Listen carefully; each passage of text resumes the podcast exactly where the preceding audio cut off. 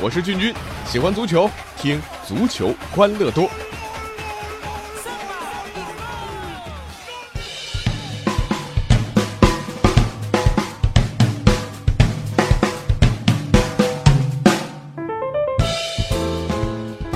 欢迎来到我们今天的足球欢乐多，我是俊俊。这两天啊，有件大事儿啊，就每年六月份都有，那就是高考。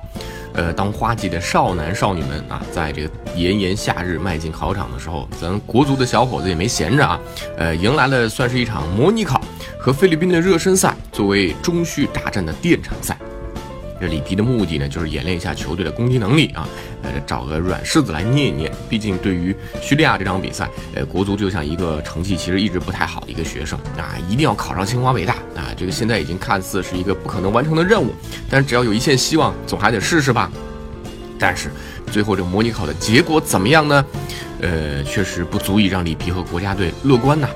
首先啊，我们来关注一下锋线啊，锋线这个模拟考应该是不合格的一个表现。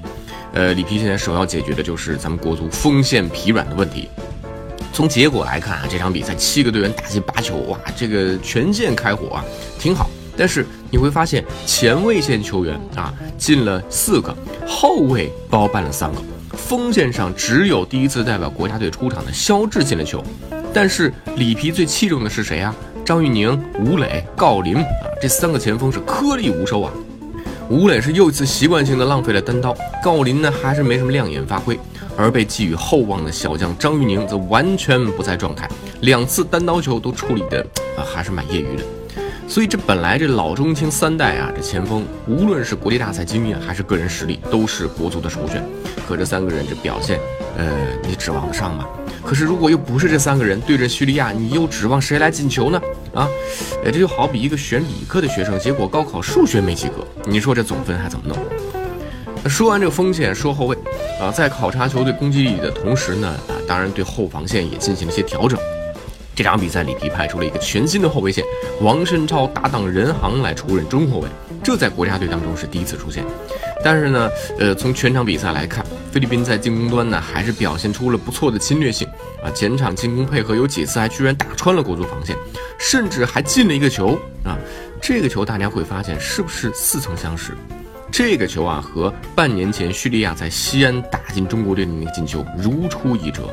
当时呢，叙利亚也是一记后场长传，国足顾超出击失误，被叙利亚的队员是获得了打空门的机会，国足因此是主场痛失三分。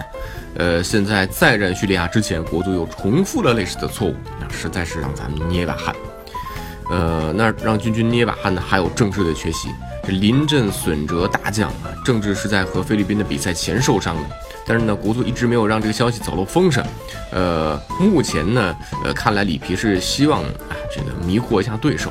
但是呢，在大胜菲律宾的热身赛上，里皮在中前场换了六个首发队员，唯独没有给新人陈志钊机会。不知道被雪藏的陈志钊是不是里皮在意而为？这位在中超赛场上攻防俱佳的全能后腰球员，是不是正直的替代者呢？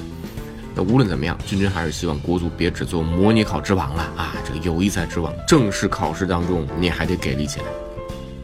呃，虽然咱们国足的小伙子们在模拟考当中交出了一个不算太好的成绩单吧，啊，但是足球圈来讲啊，这个呃，咱国足的表现确实跟学霸非常遥远啊。但是呢，那这两天既然是高考，咱们就来说说足球圈里的学霸。啊，因为你真的别以为足球是这个莽夫壮汉随性玩弄的野蛮游戏啊，它确实需要智慧和高智商啊，要么就需要极高的天赋啊，呃，你才能深谙足球之道。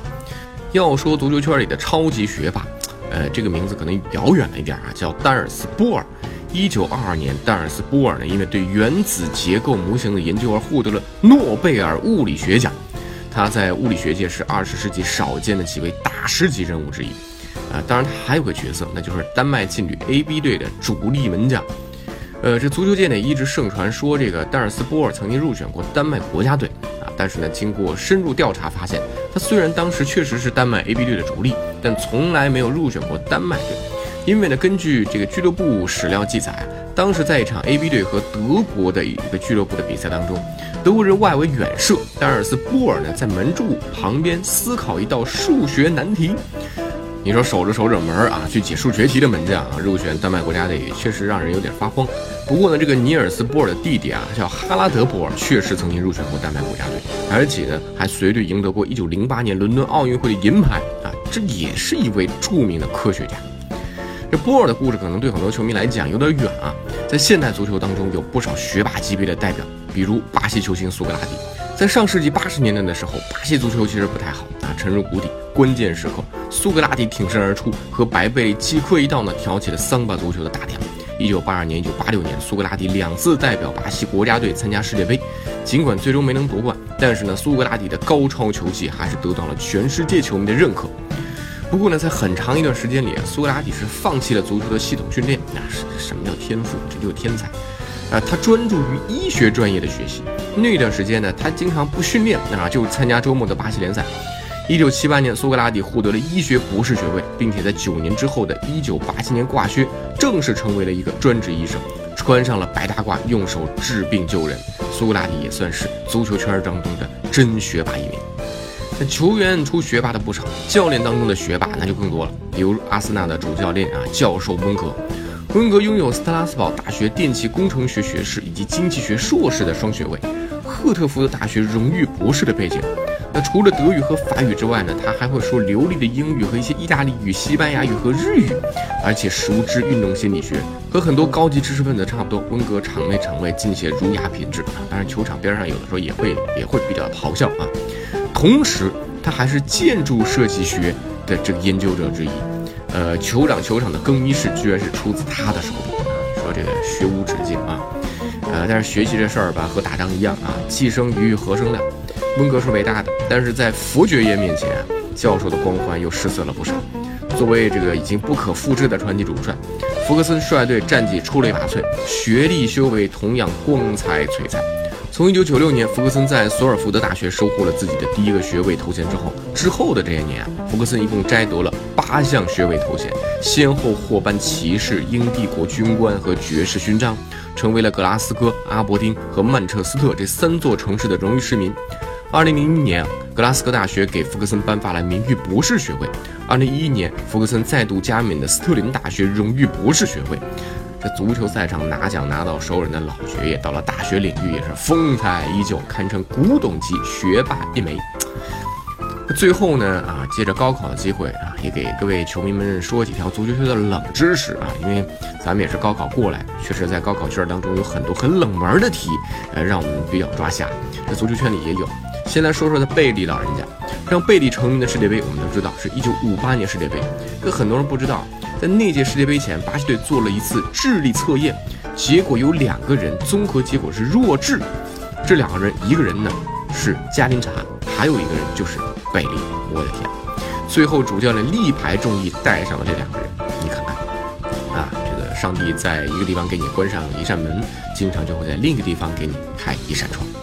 那说了老贝利啊，一定得说说球王马拉多纳。马拉多纳在二零一零年带领阿根廷队出征世界杯，他当时这个络腮胡子啊，还挺性感的，是不是啊？可你不知道了吧？老马留胡子的原因不是因为他很 fashion 呐，啊，这不是为了形象，而是之前他他他被自家的狗咬了，下巴有一条疤，老马决定留胡子来盖住这条伤疤，那真的是聪明啊！顺带还来了一个新造型。那和马球王相比啊，这个继任球王梅球王就有些不走运了。梅西呢，大家会发现，二零一一年之前一直是足球游戏实况足球系列的代言人，